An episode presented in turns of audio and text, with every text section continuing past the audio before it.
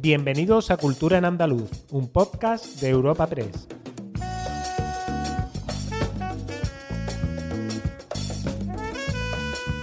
Os damos la bienvenida a una nueva entrega de Cultura en Andaluz, el podcast de Europa Press Andalucía, en el que cada semana presentamos las novedades culturales más destacadas. Soy Ana Tata y aquí a mi lado tengo a mi compañera Carlota Muñoz. Bienvenida, Carlota, ¿qué tal? Hola, Ana, y para esta semana, ¿qué temas vamos a abordar? Pues mira, Carlota, esta semana vamos a comenzar con un repaso al palmarés de los premios Carmen del Cine Andaluz que se han celebrado este pasado fin de semana y seguiremos con algunos estrenos en salas de cine y de teatro. Continuaremos con una gran noticia en Córdoba relacionada con la literatura y daremos algunas pinceladas sobre el Festival Escribidores.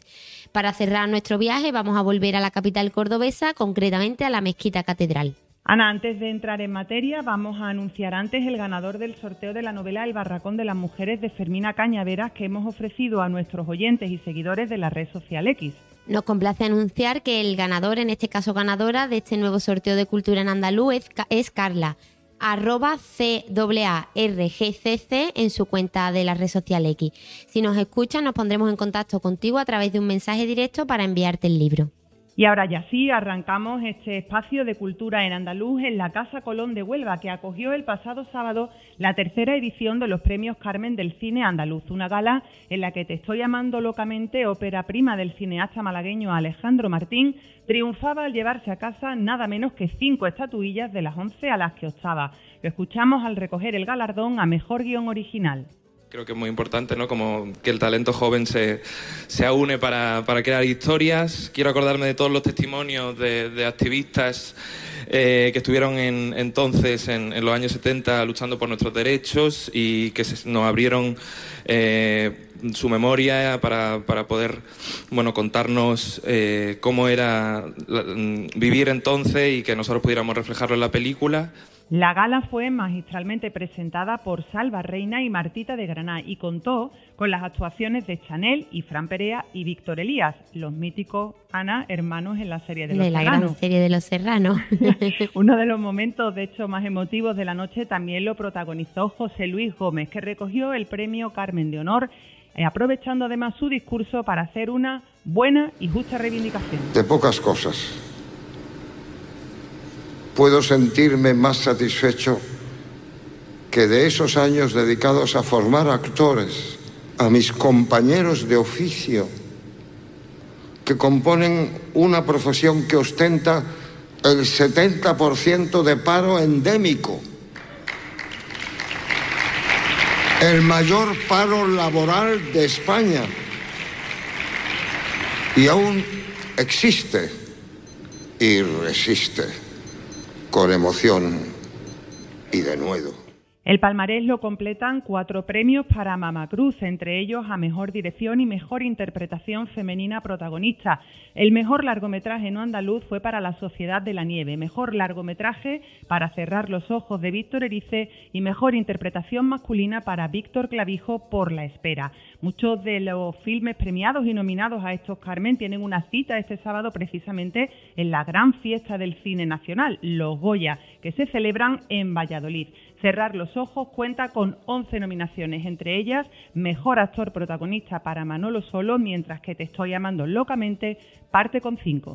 A ver si tiene más recorrido el cine andaluz que la música andaluza en Eurovisión, ¿no? Que nos hemos quedado ahí un poquito Efe atrás con, efectivamente, con efectivamente. María Nos Peláez. hemos quedado con la miel en los labios. Bueno, otro año será, ¿no? A ver si es verdad. Pues Carlota, otra actriz andaluza que está de enhorabuena es Maripaz Sayago, a la que el cine andaluz premiaba este sábado como mejor actriz de reparto por su papel en Mama Cruz. Además, Sayago estrena este mismo jueves en el Teatro La Fundición de Sevilla la obra No estoy de frente, que es su primer trabajo unipersonal en el que bajo la dirección de Chiqui Caravante y de Paco León narra la historia de una mujer que se enfrenta a la transformación de la menopausia. Así lo contaba la actriz. Paz, es un momento de donde te replanteas muchas cosas, eh, cosas que, que creías que, que, eran inamovibles con respecto a tu yo, a tu, a tu yo con respecto al mundo, a un montón de, de, de facetas. Eh, pero claro, cómo se afronta uh -huh. eso, ¿no? Y a mí me parece que, que un buen vehículo es la, la comedia. Eh, por supuesto con una raíz, algo que sale de, un dolor muy grande y que, que, puede hacer reír a pesar de. Y del teatro, Ana, vámonos al cine, concretamente al Cervantes de Sevilla, que va a coger el próximo miércoles 14 de febrero el preestreno del documental Sembrando Sueños, dirigido por Alfonso Sánchez, que llegará a las salas de cine comerciales un día después. Este documental rinde homenaje a los hermanos Álvarez Quintero desde una mirada nueva, más acorde con nuestro presente. Escuchamos a Arturo Pérez Reverte, que colabora en el tributo a los dos genios de la literatura y la dramaturgia. Y además fueron académicos muy respetados, muy queridos, es que eran popularísimos, es que hoy en día no nos hacemos ni idea. Cuando iban a la calle la gente los conocía, pues salían las revistas, sus fotos, entrevistas, la gente, los Quintero, y eran popularísimos, la gente en los teatros, que ahí los Quintero, tal, se aplaudían. Era una cosa, porque los querían, la palabra es que los querían. Los Quintero ponen de moda Andalucía, la imagen del andaluz simpático, gracioso, decidor, ingenioso, rápido de cabeza, tal, de mujer, con carácter. Ese señorito es un partido. Si a él le gusta la niña, salimos de pena y apuro. Si tuvieras hija, no pensarías así. Pero como no las tengo... ¿Y ese trabajo te has tomado? Bueno, Carlota, y llevamos varios programas anunciando la apertura de centros culturales en nuestra, en nuestra región, como el nuevo Caixa Forum de Málaga o el Museo de Realismo de Almería, del que hablamos la, la pasada semana. Y ahora le toca a Córdoba, ciudad donde la biblioteca Grupo Cántico abre las puertas este jueves, dos décadas después del anuncio del proyecto. El ministro de Cultura, Ernest Urtasun, eh, destacaba en la inauguración la estrecha vinculación de la ciudad de Córdoba con la cultura, así como de la necesidad de apostar por la lectura. Poner una biblioteca eh, como un centro eh, esencial de la cultura de esta ciudad creo que es una grandísima contribución a la cultura de este centro de la cultura española que es Córdoba. Necesitamos los libros, necesitamos promover y garantizar el derecho a la lectura, a la convivencia, a todo lo bello humano que representa una biblioteca. Y tenemos que apostar por las infraestructuras, acordes con, con nuestro siglo como esta biblioteca, que como he dicho será una de las grandes inversiones que hemos hecho, probablemente la más grande de este año con un presupuesto superior a los 20 millones de euros. Seguimos en el mundo de las letras, Ana, porque este miércoles y hasta el sábado 10 se celebra en Andalucía el tercer Festival Literario de América y Europa, Escribidores, que convierte a Andalucía en puente entre los dos continentes y epicentro del intercambio cultural. Lleva como lema el poder y la palabra y se articulará en torno a 18 encuentros en los que van a intervenir una treintena de autores, críticos literarios y periodistas especializados. El director del festival y de la cátedra Vargallosa, Raúl Tola, nos adelanta la programación de la capital hispalense. Este año el Festival Escribidores llega a Sevilla con dos eventos que me parece son imperdibles. En primer lugar, el jueves 8 a las 18 horas, en el Centro Fundación Unicaja de Sevilla, se retransmitirá la conversación online que tendré el placer, el honor de sostener con Joyce Carol Oates, escritora norteamericana, una de las grandes escritoras de nuestro tiempo, autora de novelas, ensayos, relatos fundamentales y por supuesto permanente candidata al Premio Nobel de Literatura. Y el día siguiente, el viernes 9, un evento no menos importante en el Centro Fundación Unicaja de Sevilla, estará presentándose el escritor norteamericano Richard Ford, también uno de los escritores más importantes de la actualidad que nos visita presencialmente. Y cerramos nuestro repaso semanal adentrándonos en la Mezquita Catedral de Córdoba que conmemora este 2024 los 40 años desde su declaración como Patrimonio de la Humanidad por la UNESCO. Para ello, el Cabildo Catedral de la ciudad ha presentado un programa de actividades que girarán en torno a cuatro grandes ejes, que son la conservación, la restauración del edificio, la investigación arqueológica, la conservación del patrimonio inmueble y el patrimonio documental. El deán José Joaquín Alberto Nieva recordaba en la presentación del programa los motivos por los que este monumento fue declarado Patrimonio de la Humanidad. Primero, representar una obra maestra del genio creador humano, creativo. Segundo, mostrar un importante intercambio de valores humanos en un área cultural determinada.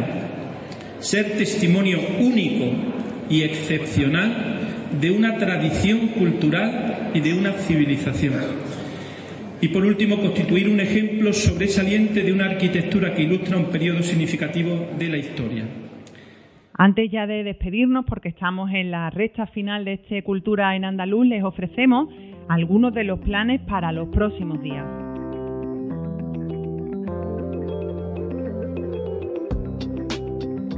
Agenda semanal de Cultura en Andaluz.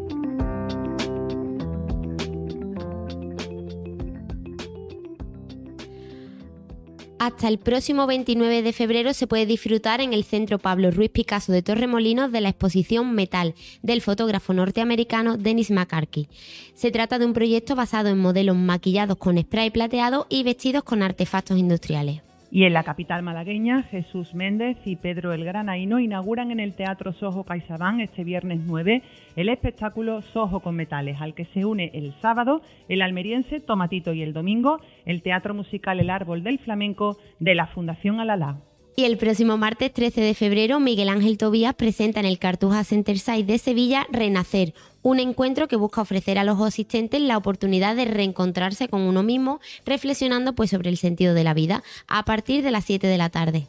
En Córdoba, la Escuela de Arte Dionisio Ortiz acoge hasta este viernes el evento Esculturánea, dedicado a explorar el presente, pasado y futuro de la escultura, desentrañando sus procesos creativos y relación con materiales y otras disciplinas artísticas como el cine.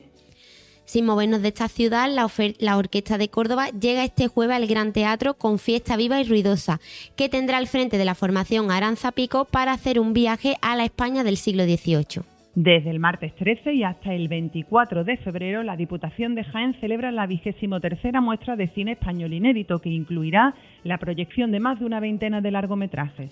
Y también en Jaén se puede disfrutar este viernes 9 de un tributo al grupo Pereza bajo el título Frágiles. Será a partir de las nueve y media en la Sala Karma. Y vamos con otro concierto, en este caso de una de las bandas referentes del rock andaluz. Medina Azahara visita este viernes el Cartuja Center Site de Sevilla para presentar su nuevo disco El Sueño Eterno. Los amantes de la música barroca también tienen una cita este viernes en el Teatro de la Maestranza de Sevilla, donde la Orquesta Barroca de la ciudad va a interpretar la obra de Vivaldi. Pues esperemos que os haya gustado nuestro repaso a, la actualidad cultural ¿no? de Andalucía y que podráis disfrutar de estos planes para los próximos días.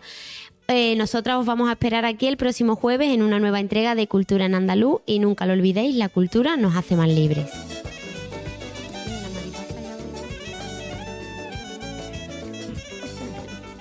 Despedimos esta entrega de Cultura en Andaluz invitando a todos nuestros oyentes a descubrir el resto de episodios de este podcast, así como todo el catálogo de programas de nuestra red a través de europapress.es barra podcast. Recuerda que además todos ellos están disponibles en las principales plataformas de podcasting.